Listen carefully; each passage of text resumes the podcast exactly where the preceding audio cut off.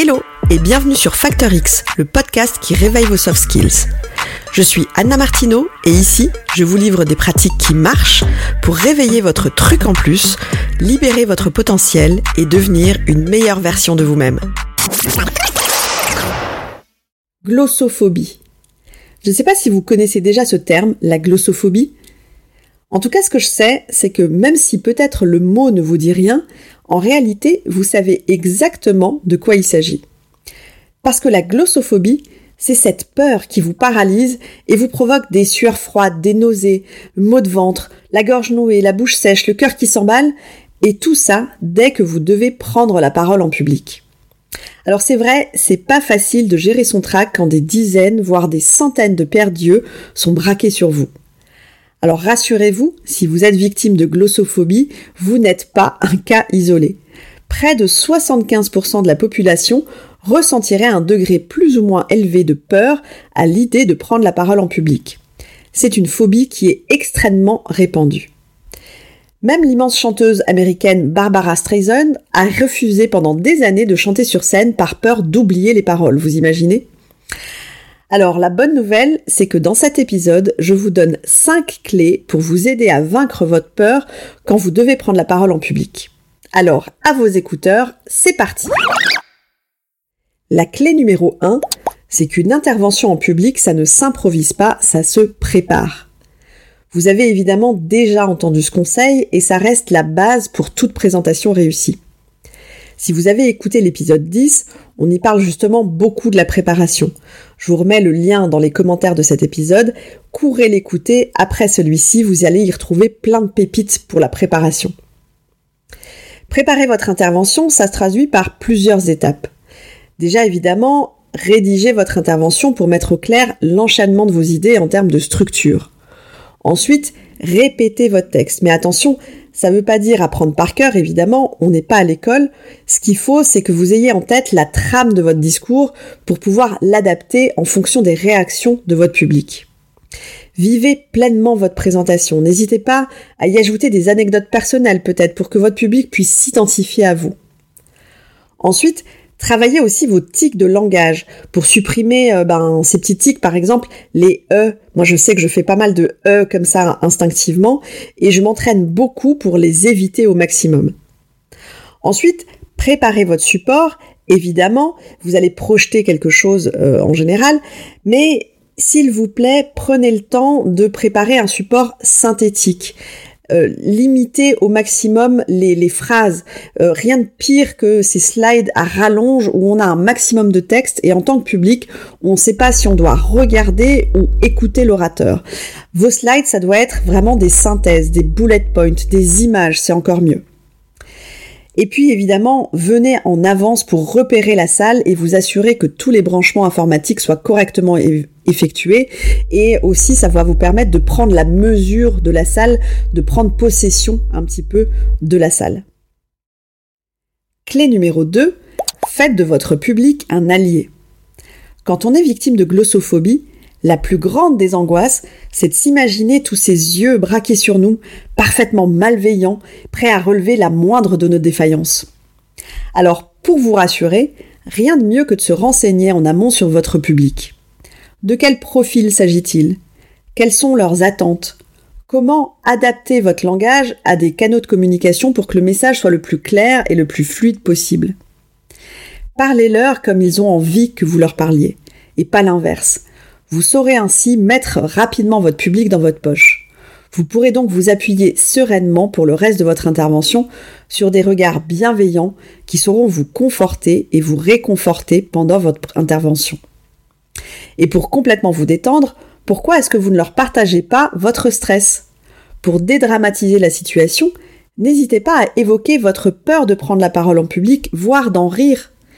Rappelez-vous qu'au moins 75% des personnes qui sont présentes dans la salle vont être admiratives de votre courage d'avoir malgré tout osé franchir le pas.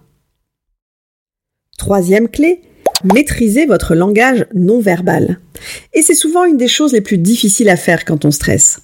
Parce qu'en plus de devoir vous concentrer sur ce que vous dites, il va falloir penser à ce que votre corps transmet comme image. Comment être convaincant dans ce que vous dites si votre corps traduit votre stress? Le corps influence votre esprit, et donc les deux doivent être parfaitement alignés pour que vous soyez convaincant. Pour y parvenir, concentrez-vous d'abord sur votre voix. C'est votre assise auditive qui va traduire votre charisme et votre leadership. C'est elle, votre voix, qui en premier va pouvoir captiver votre public. Ensuite, concentrez-vous sur votre regard. Le contact visuel est essentiel. Ne passez surtout pas votre temps le nez dans vos notes. Votre regard doit circuler dans la salle de manière à ce que chaque personne se sente regardée, à ce que chaque personne se sente incluse dans votre champ de vision. Et si cet exercice vous stresse ou ça vous semble compliqué au début, trouvez une personne dans la salle, une personne au regard bienveillant et faites comme si vous lui parliez à elle. Ensuite, maîtrisez aussi votre souffle. Apprenez à respirer. De grandes respirations vont vous permettre de vous détendre et vont offrir en même temps un court répit à votre public pour qu'il puisse assimiler ce que vous venez de lui dire. N'ayez pas peur du silence. Bien maîtrisé, le silence va renforcer au contraire votre présence sur scène. Et enfin, concentrez-vous sur vos mains. Vous pouvez simplement les laisser le long du corps, ouvertes, les paumes tournées vers le public. Et bien entendu, évitez de croiser les bras ou de mettre les mains dans vos poches ou bien derrière votre dos. Clé numéro 4. Soyez indulgent et bienveillant avec vous-même. Eh oui. Pour être à l'aise devant un public, commencez par vous respecter. Ne soyez pas trop critique envers vous-même. Ne finissez pas vos interventions en vous excusant parce que soi-disant vous n'avez pas été assez clair ou parce que vous trouvez que vous avez hésité ou alors parce que vous avez l'impression de ne pas avoir assuré. Combien de fois sincèrement vous avez eu la sensation justement de ne pas avoir assuré alors qu'au final les gens vous ont félicité? Apprenez aussi à vous connaître pour ne pas vous mettre dans des situations trop inconfortables. Acceptez de progresser étape par étape. C'est pas parce que vous n'êtes pas autant à l'aise qu'un autre de vos collègues que vous êtes mauvais. Acceptez aussi votre stress. Et oui, il est présent, c'est comme ça. Et vu qu'il est là, le but n'est pas de le faire disparaître, mais plutôt de faire avec. Ce stress ne doit pas devenir un feu qui vous dévore, mais plutôt un feu contenu qui vous motive. Et enfin, la clé numéro 5, c'est de progresser en vous formant tout simplement. Avoir conscience de votre stress et de votre peur de parler en public, c'est déjà un pas essentiel pour progresser. Et devenir un orateur à la fois bon et convaincant, eh bien ça ne s'improvise pas. Ça nécessite un réel travail.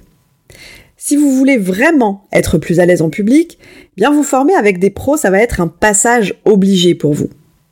Dans ce type de formation, vous allez avoir l'occasion de vous voir parce que on est toujours filmé. Ça paraît logique. Alors je sais, quand on sait qu'il y a une caméra, en général, on n'aime pas trop ça. Mais moi, je vous dis que c'est génial. Oui, c'est génial qu'il y ait cette caméra parce que oui, vous allez vous voir. Et normalement, en tout cas ce sera le cas si vous choisissez la bonne formation, vous allez surtout vous voir progresser. Et c'est ça qui est juste génial. Alors, si prendre la parole en public est un vrai enjeu pour vous, courez vous inscrire en formation, vous m'en direz certainement des nouvelles. Avant de nous quitter, passons à mon challenge de la semaine. Et cette semaine, je vous propose de faire comme si vous étiez en formation. On vient de le voir, le meilleur moyen de progresser, c'est de se voir faire. Et je sais que vous avez tous une caméra. Alors je vous imagine déjà en train de froncer les sourcils et en vous disant mais qu'est-ce qu'elle nous raconte encore? Mais si, je sais que vous avez forcément une caméra parce que vous avez un smartphone.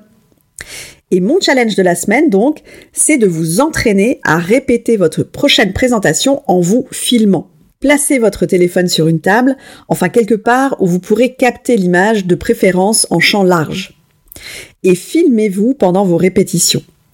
Répétez une première fois, regardez le film et identifiez une seule chose que vous voulez améliorer. Et s'il vous plaît, faites-moi confiance, n'identifiez qu'une seule chose à la fois. On l'a vu tout à l'heure, on va progresser étape par étape. Donc, répétez encore une fois et vous allez voir, en regardant la vidéo la deuxième fois, que vous avez probablement déjà progressé sur le point que vous venez d'identifier. À ce moment-là, identifiez maintenant un deuxième élément où vous voulez progresser et répétez encore et ainsi de suite. Si vous voulez progresser vite et bien, je vous conseille vivement cet exercice. Et je sais bien que vous êtes probablement comme la plupart d'entre nous, vous n'aimez pas votre image. Je sais, personne n'aime se voir. Mais faites-moi confiance, c'est le meilleur moyen pour progresser rapidement. Il me reste maintenant à vous souhaiter un bon entraînement et je vous donne rendez-vous la semaine prochaine. Dans le prochain épisode, on va pitcher ensemble. À très vite! Si cet épisode vous a plu, le meilleur moyen de me le dire et de me soutenir, c'est déjà de vous abonner au podcast et ensuite de me laisser un avis 5 étoiles. Ça va vraiment m'aider. Alors d'avance, merci pour ça.